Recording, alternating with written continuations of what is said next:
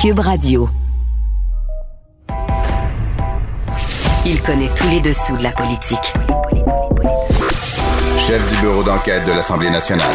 Antoine Robitaille. Là-haut sur la colline. Là-haut sur la colline. Cube Radio. Bon jeudi à tous. Aujourd'hui à l'émission, l'avocat Julius Gray, très célèbre à Montréal, participe à la contestation de la loi 21 et il se dit pourtant religieux et agnostique. Il insiste, c'est parce qu'elle enfreint une liberté, une liberté que lui a décidé de ne pas exercer, qu'il conteste cette loi. On lui parle aussi évidemment du dossier linguistique. Il estime que la langue française n'est pas en danger à Montréal. Mais d'abord, mais d'abord, parlons du secteur hôtelier et de l'aide annoncée par le gouvernement Legault. Québec vient en aide aux hôtels. La majorité recevront jusqu'à 200 000 en subvention. Ça fait un paquet de 65 millions additionnels. C'est ce qu'a annoncé la ministre Caroline Proux. Mais là, au bout du fil pour en discuter, il y a Isabelle Melançon. Bonjour. Bonjour à vous. Critique en ces matières au Parti libéral du Québec qui est en congé cette semaine. Hein? c'est la semaine, c'est la semaine en circonscription, mais on sait bien que dans ce temps-là, vous êtes en congé, vous les députés? Ah, si vous le saviez, M. Robita, puis vous le savez, je le sais que ben vous larguez un peu, là. J'ironise, j'ironise, euh, oui. Oui, tout à fait, tout à fait, parce qu'on a beaucoup, beaucoup de travail dans nos comtés. En tout cas, puis moi, je suis une fille de terrain. Alors, euh, je suis, euh, j'essaie d'être partout, puis principalement d'aider les banques alimentaires, là, tranquillement, on essaie de s'organiser pour euh, la saison, euh, la saison des fêtes. Euh, puis honnêtement, ça, ça, augure pas bien actuellement ah non, les hein? banques alimentaires. Non. Ah oui, comme qu'est-ce qui vous fait conclure ça? Ben écoutez, pas plus tard que dimanche, j'étais à la guignolée, mais c'est une guignolée où on faisait pas de porte à porte comme les autres années, hein, à cause de, la pandémie. Et on me dit à quel point c'est compliqué, c'est difficile d'atteindre les gens justement pour obtenir des denrées non périssables, d'obtenir aussi les dons euh, des gens parce qu'ils sont difficiles à atteindre. Donc, euh, malheureusement, la demande est à la hausse et les dons ne le sont pas. Donc, euh, on va avoir une, une période des fêtes qui va être difficile. Oui, Noël, ça s'annonce assez déprimant cette année, ou déprimant. En effet. Oui, c'est ça. Bon, alors parlons des hôtels. C'est ce que vous demandiez, une injection de, millions de dollars supplémentaires, non? Êtes-vous êtes content? Bien, là où je suis satisfaite, c'est qu'enfin, la ministre a vu la lumière. Elle a compris que ce que ça prenait, c'était de l'aide directe. Ça fait plusieurs mois qu'on demande euh, du côté de l'opposition officielle, de mon côté, de l'aide directe. À chaque fois, on se faisait un peu euh, un peu regarder en se disant ben non, c'est bien, vous autres les libéraux, vous voulez juste qu'il y ait de l'argent direct, mais c'est ce qu'ont besoin les hôteliers actuellement. Oui. Euh, je vous le dis, à quelque part, je suis heureuse parce qu'on commence à comprendre. En juin, la ministre avait déposé un plan de communication disant qu'il y avait 750 millions pour euh, l'industrie touristique. De ce 750 millions-là, il y avait 92% que c'était sous forme de prêt. Et c'est là où moi j'avais dit, ça n'a pas de bon sens. Là, là, les hôteliers, ils ont besoin de liquidité mhm. pour pouvoir continuer à opérer. Actuellement, là, M. Robitaille, dans les hôtels partout au Québec, c'est entre 3 et 5% de taux d'occupation. Donc, c'est terrible. Alors, de savoir qu'il y a de l'argent direct puis que la ministre a commencé à comprendre son industrie, ça me fait plaisir. Mhm. Mais 38 millions de dollars, alors que les pertes nettes là, actuellement, là, ce qu'on appelle euh, actuellement dans, dans, dans l'hôtelier, c'est de plus de 625 millions de dollars. Ah oui, mais j'avais lu 65 millions. Vous dites 38? Euh, éclairez-moi. Non, mais c'est oui, bien sûr, parce que 38 millions, ça, c'est uniquement pour l'hôtellerie. OK. Euh, sur le 65 millions de dollars qui a été annoncé hier par Caroline Proux, il y a plusieurs, euh, il y a plusieurs euh, programmes. donc pour l'hébergement, 38 millions, pour les OTR, pour les portes d'entrée que qu'elle appelle. Donc l'association touristique régionale, là, oui. Exactement. Montréal, Québec et l'Outaouais pour le maintien des actifs stratégiques, c'est un 17 millions de dollars. Il y a 2,5 millions de dollars pour la relance de Montréal. Bref, il y a des sommes, mais quand on parle uniquement pour les hôteliers, c'est 38 millions de dollars.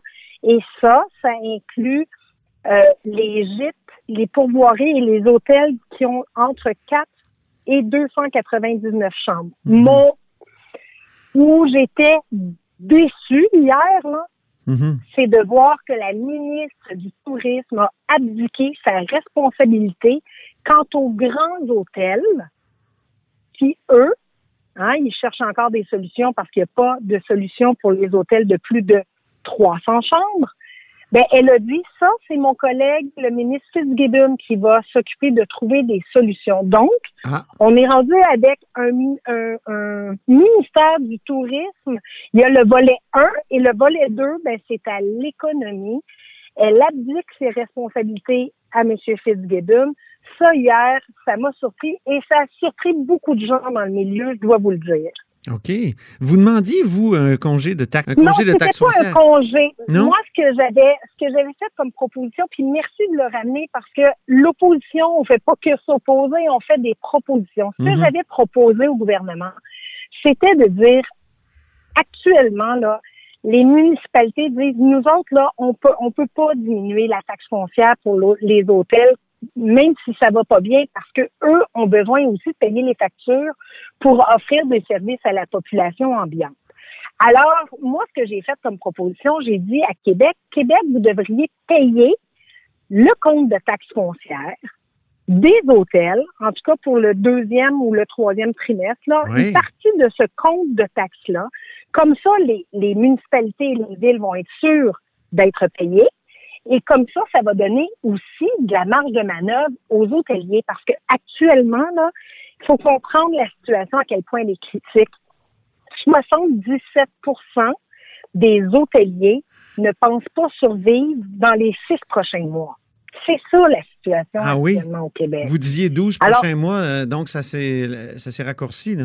Oui, tout à fait. Ça, c'est des données qui viennent euh, d'ailleurs des associations d'hôtellerie. Mm-hmm. Euh, moi, ce qui me fait craindre le pire, c'est toute la déstructuration possible du milieu de l'industrie touristique hmm. si jamais là il y a tant d'hôteliers qui décident de remettre les clés parce que c'est là où nous en sommes et c'est pas 38 millions de dollars qui vont sauver la situation. Euh, je comprends que la ministre a vu que ces programmes qu'elle avait présentés euh, au mois de juin ne fonctionnaient pas, est en train de retravailler là-dedans, mais on n'a pas la marge de manœuvre nécessaire actuellement pour sauver l'industrie touristique. Et d'ailleurs. D'ailleurs, je vais me permettre une petite parenthèse, euh, Monsieur Robitaille. Allez-y, allez bienvenue.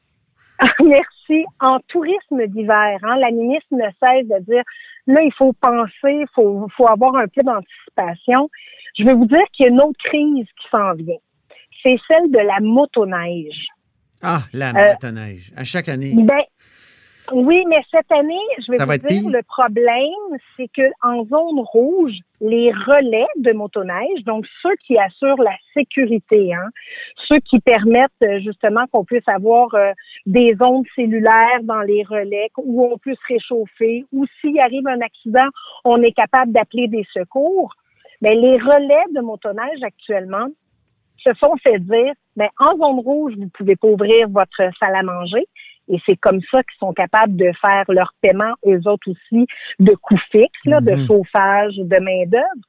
Et là, la ministre leur a dit, ben, vous pourriez ouvrir gratuitement, là. Dans le fond, ouvrez, là, puis vous pouvez pas servir de repas. Donc, ils sont pas capables de, de recevoir le paiement juste du service qu'ils vont offrir. Et s'ils n'ouvrent pas, vous comprenez que ça peut compromettre complètement la saison de la motoneige cette année. Oui, oui, oui. Ah, ben c'est bon, ça va être plus de monde qui va se mettre au ski de fond. Ah, ben ça, c'est bon pour la forme, puis euh, ça fait moins de. Vous aimez le ski de fond. non, mais, Isabelle, ça sent tellement mauvais la motoneige. Ah, c'est épouvantable. Je sens que je vais recevoir des courriels, là, ça va être effrayant. mais moi, je veux juste quand même vous rappeler. Je comprends que c'est une industrie importante. Oui, c'est ça qu'il y a plus de 200 000 immatriculations de motoneige au Québec. J'ai hâte que ça soit électrique. de la motoneige quand on y pense. J'ai juste hâte que ça soit électrique. Hein, ah ouais, ben moi aussi. L'électrification ah. des transports, ça serait bien parce que quand ça passe euh, tout près de nous, là, je pense au Sentier du Moulin ici à Québec, on fait du ski de fond. Tout à coup, il y a, un endroit où on croise euh, euh, des, des, motoneiges. Puis là, ouh, ça sent mauvais c'est dangereux. Ben moi, en tout cas, quand vous me parlez d'électrique, vous savez, comme ancienne ministre de l'Environnement, je suis très heureuse. Et d'ailleurs, je vous parle assise à l'intérieur de ma voiture électrique. Ah, c'est bien. C'est bien. Ben, ben eh, vous avez dû aimer le plan d'électrification qui a été proposé cette semaine? Ah, ben, écoutez, c'est une pâle copie, très pâle copie de ce qui a oh! déjà été euh, proposé. J'ai comme l'impression que c'est plus précis que, ce que vous aviez déposé. Mais j'ai même pas le temps d'en parler, malheureusement. Ça fait déjà 10 minutes qu'on se parle. Ah, écoutez, mais on aura la chance de se. Vous me rappellerez, puis bonne chance avec les, euh, les, banques alimentaires. Là. Je pense que ah, il, faut, il faut donner cette année puis s'occuper de ça, euh, c'est certain faut penser à ceux et à celles qui n'ont pas le privilège que nous nous avons euh, d'avoir un emploi, d'avoir euh, des milieux euh, des milieux stables. Donc oui, donnez généreusement s'il vous plaît. Puis je vous ceux là qui ont les moyens, pensez aux hôtels, pensez aux hôteliers, pensez à aller vous réserver une petite nuitée là avec avec votre amoureux, votre amoureuse. faut les aider nos hôteliers, on les aime.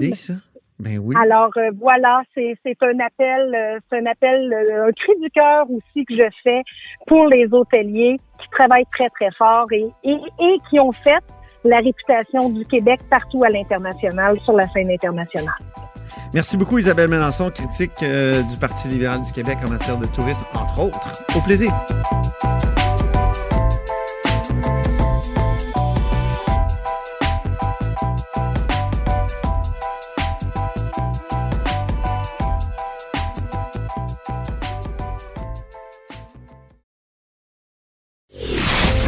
Antoine Robitaille.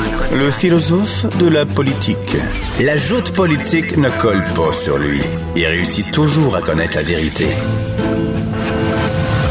Vous écoutez là-haut sur la colline. Le procès de la loi 21 se tient actuellement en Cour supérieure du Québec. En fait, il a été suspendu aujourd'hui, jeudi, pour une raison euh, covidienne, mais quand même, il a été entamé il y a quelques semaines. Et hier, j'ai pu m'entretenir à ce sujet avec euh, l'avocat Julius Gray qui participe au procès. Bonjour, Julius Gray. Bonjour. Vous participez donc à ce procès contre la loi 21. Euh, qui représentez-vous exactement, M. Gray?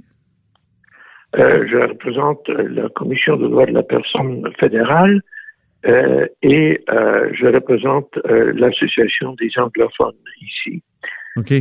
Donc, le, lobby anglophone est une organisation fédérale en même temps? Oui. OK. C'est pas un peu surprenant, non?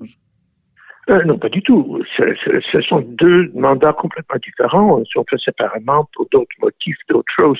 Euh, ils ne sont pas contradictoires. On ne pourrait pas le faire si c'était contradictoire. C'est tout à fait différent. la, Commission des droits, donc, euh, c'est payé par des fonds publics. Donc, c'est des fonds publics fédéraux qui aident à, finalement à miner une loi adoptée par l'Assemblée nationale. Qu'est-ce que vous répondez à cette critique? Vous pouvez, vous, vous, pouvez le penser, mais je, n'ai aucune idée. Non, je ne pas, pas que je le pense, c'est que je vous propose. Euh, alors ça, je ne sais pas. Ouais, c'est pas, euh, c'est pas que je le propose, c'est que je, c'est une question qui est, qui est soulevée dans l'espace public. Là. Euh, oui, mais moi, je ne sais pas. Je ne sais pas comment ils financent. Par contre, je ne vois absolument rien de d'insolite dans le fait que le, le fédéral ou le provincial participe dans un procès contre l'autre. OK. Vous avez euh, un pied dans chaque solitude, M. Gray, puis depuis longtemps. Là, il y a des procédures unilingues anglaises euh, dans, dans le camp qui s'opposent à l'article 21. Est-ce qu'il y a un fossé entre euh, justement les deux solitudes sur la question de la laïcité et du rapport à la religion? non. D'abord, si vous parlez des, des, des, procédures unilingues. Les procédures sont normalement unilingues, soit en anglais, soit en français. C'est la Constitution qui donne le droit de choisir euh, à chaque avocat, à chaque témoin. Mhm. on n'a pas le contrôle. Comme avocat, je n'ai pas le contrôle euh, total euh, sur la, langue de ma prestation. Et même, il y a des juges qui vont dire aux, aux, avocats, parlez dans la langue de votre client, il est dans, il est dans la salle, il devrait comprendre. Alors, c'est une... Euh, non, je pense que les procédures sont normalement unilingues. Il n'y a aucune conclusion à tirer de cela. Euh, maintenant, euh, je, je pense qu'il s'agit d'une contestation qui n'est pas linguistique. Cette, cause n'est pas linguistique. Il y a beaucoup de francophones de deux côtés, d'anglophones de deux côtés, d'allophones de deux côtés. C'est une question philosophique, une question assez euh, profonde. Euh, et ce n'est même pas une question sur la laïcité, c'est sur la notion de la laïcité. Je pense qu'il est plus difficile d'être plus laïque que moi, par exemple. Je n'ai pas de religion, je n'en ai jamais eu. Je ne veux pas en entendre parler pour moi-même, pour moi, dans ma vie personnelle. J'ai euh, tendance à ne pas euh, me questionner sur euh, mon identité. Je n'en ai pas. Euh, mon identité, c'est moi et ma famille. mais oui, vous êtes souvent montré très critique face à certains membres de la communauté juive qui sont très religieux. Toujours. Je, je, oui, je sais pas.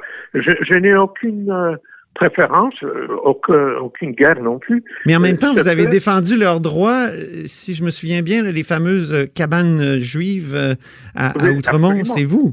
C'est la même chose. C'est la même chose. Comme j'ai défendu le droit des Sikhs au turban et au kirpan, mhm. je pense que c'est une question profonde qui n'a rien à voir avec la laïcité, mais avec la nature de la laïcité. Pour moi, la, laïcité est souriante, l'État est neutre, euh, l'État euh, n'oblige, euh, ne favorise aucune forme de religion ou pratique, ou, absence de, de religion ou de pratique, mais l'État n'empêche pas.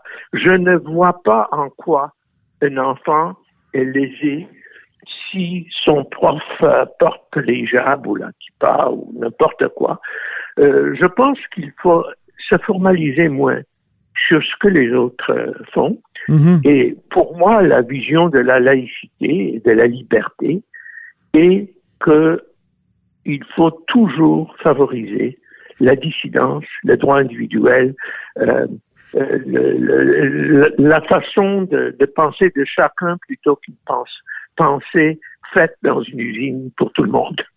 Oui, mais est-ce qu'il peut pas y avoir des uniformes, par exemple, euh, et par exemple l'uniforme de, de, police pour euh, justement exprimer la neutralité de l'État?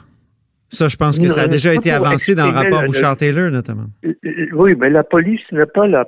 L'uniforme de la police, c'est pour identifier les policiers, pour savoir qui a le droit d'utiliser un certain degré de force ou mhm. un soldat elle n'est pas là pour, euh, pour ça. Et c'est pourquoi la GRC permet les turbans. Euh, on porte l'uniforme de la, ou l'armée canadienne, on porte l'uniforme, mais on met un turban. Et euh, c'est très différent. Une uniforme, il peut exister même dans une école, on peut l'imaginer, mais ça ne devrait pas affecter la conscience. Mhm. Euh, donc, je peux voir s'il y avait une uniforme dans une école des filles, que certaines filles porteraient les hijabs si elles voulaient. Et, je n'encouragerais absolument pas.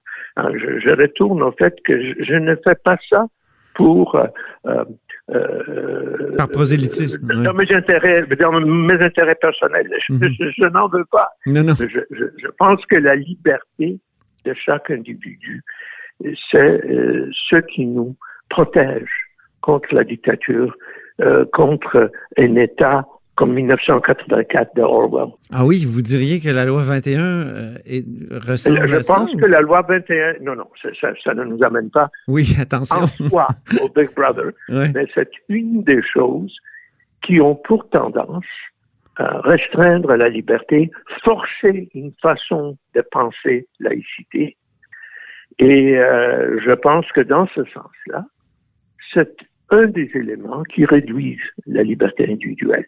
Euh, est-ce qu'il est concevable, euh, Monsieur Gray, qu'il y ait une conception différente du rapport entre l'État et la religion au Québec et dans le reste du Canada? Ça a été un peu l'argument de la société distincte qui a été présenté par Benoît Pelletier, un des experts convoqués là, euh, en défense de la loi 21. Il serait difficile de penser que ça ne peut pas arriver, parce que pendant euh, les premiers 100 ans de l'histoire du Canada, le Québec était euh, manifestement plus clérical, euh, plus euh, moins ouvert à des idées non catholiques. C'est pourquoi le Québec était en guerre contre les témoins de Jéhovah. C'est pourquoi le Québec ne finançait pas l'éducation de, la même façon, universitaire ou, ou autre. Le Québec était très, très, dans la tradition ultra-catholique qu'on trouvait en, parfois en Flandre, en Irlande, en Pologne. Euh, le reste du Canada était plutôt, sans être particulièrement progressiste, était plutôt euh, euh, common dans leur euh, attitude euh, envers ça. Donc, il peut y avoir une différence. Mais aujourd'hui, je pense que la différence n'est pas là. Je ne pense pas qu'il y a une grande différence entre euh, le niveau de pratique de religion chez nous et dans le reste du Canada. Possiblement, le Québec francophone est un peu moins religieux. Moi, je, euh, je préfère ça. Euh, j'aime ça vivre dans une atmosphère. Vous êtes très québécois dans ce sens-là. Ah, dans, dans ce sens-là, je suis très québécois. Comme je l'ai dit, je rejette toute forme de religion pour moi. Mais je, je pense que les différences sont marginales. Euh, et surtout, vous voyez, les, autres communautés sont religieuses euh, euh, au même degré. Et si vous prenez les musulmans à Toronto et à Montréal, on va trouver les mêmes degrés. Et c'est pas 100% non plus. Ils sont mhm. divisés comme tout le monde. heureusement, heureusement, tout le monde, chaque groupe a ses, dissidents. D'après ce que je, comprends, M. Gray, vous, vous remettez en question l'utilisation de la, ce qu'on a appelé la, souvent la clause d'un obstant, donc la disposition de dérogation. Vous dites que il, faut la contourner. Mais ça, est-ce que ce serait pas renverser euh, une jurisprudence très connue, celle de l'arrêt Ford sur la loi 101? L'arrêt Ford que j'ai plaidé. Mais euh, je dois vous dire, euh, non, je n'ai pas plaidé Ford, j'ai plaidé avec cet aspect-là en, euh, de, devant les Nations Unies, les causes qui suivaient Ford. Mais je, je, je dois vous, vous, dire euh, que cette jurisprudence euh, n'est pas aussi impressionnante qu'on le pense. Dans l'arrêt Ford, il n'était pas nécessaire pour la Cour suprême de déterminer si la clause de dérogation était vraiment absolue ou non, parce qu'elle n'avait pas été invoquée. C'était une remarque, ce qu'on appelle un obitaire. Euh, une remarque, par ailleurs, si on avait invoqué la clause de non nous ne pourrions rien faire, mais puisqu'ils n'ont pas invoqué, on le fait. Mais il n'y a pas de jugement euh, final qui dit qu'il n'y a absolument aucun contrôle. Mhm. Parce que, euh, pour informer nos, auditeurs, vous et les autres avocats qui euh, veulent euh, combattre la loi 21, vous voulez contourner les clauses non-obstant qui, ont été mises dans la loi en disant que c'est. Il y a, l'article 28 de la Charte des droits et libertés sur l'égalité qui prime sur l'article 33 qui est la clause non-obstant. Il n'est pas soumis. C'est ça. pas soumis. C'est comme l'article 23 vous vous souvenez, le, droit à l'enseignement dans la langue de la minorité. Pas soumis. Ça, ça c'est une cause que j'ai plaidée. C'est pas soumis à la clause non-obstant. Donc, euh, euh, l'argument de, l'article 28 oui. euh, ne serait pas une façon de contourner la, euh, la non-obstant.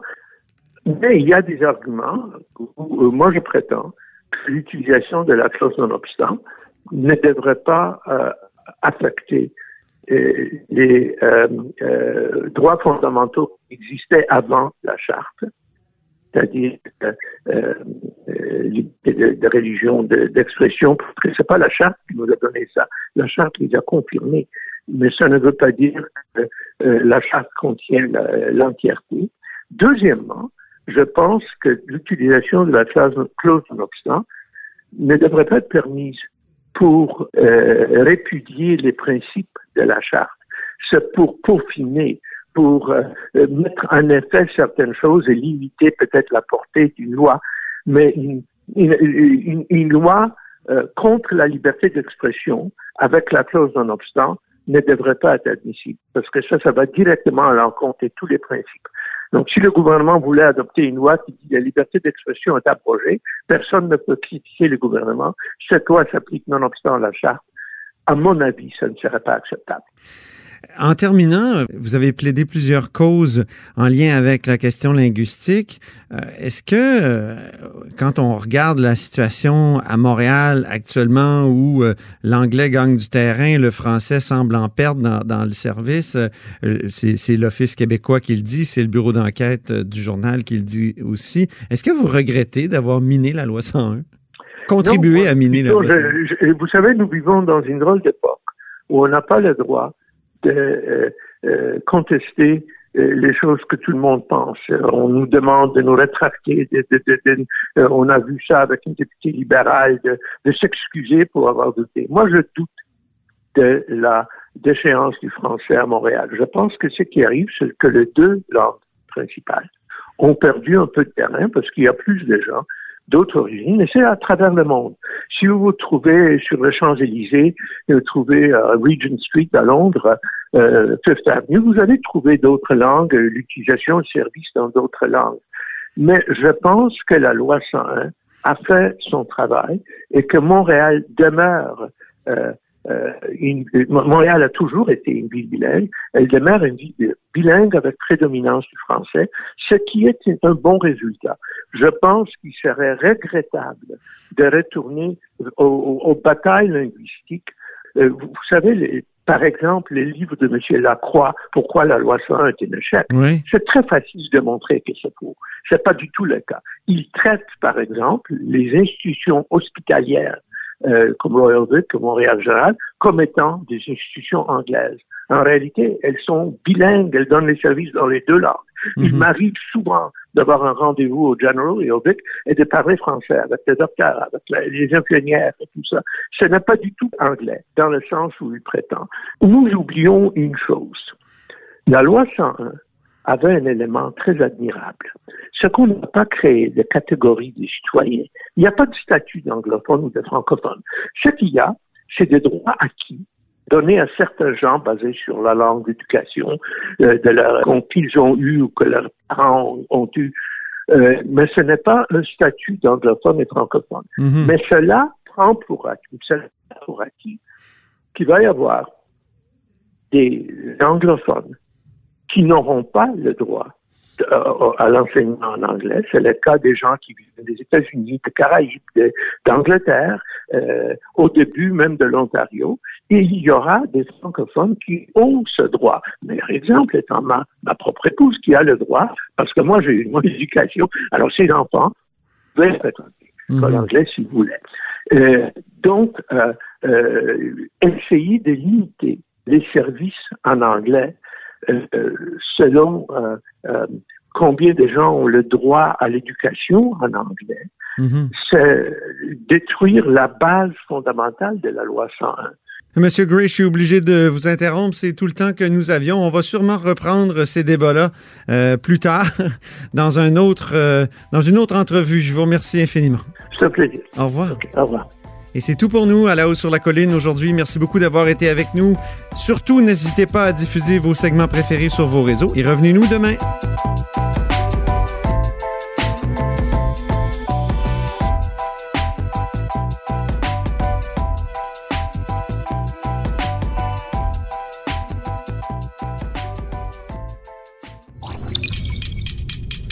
Cube Radio.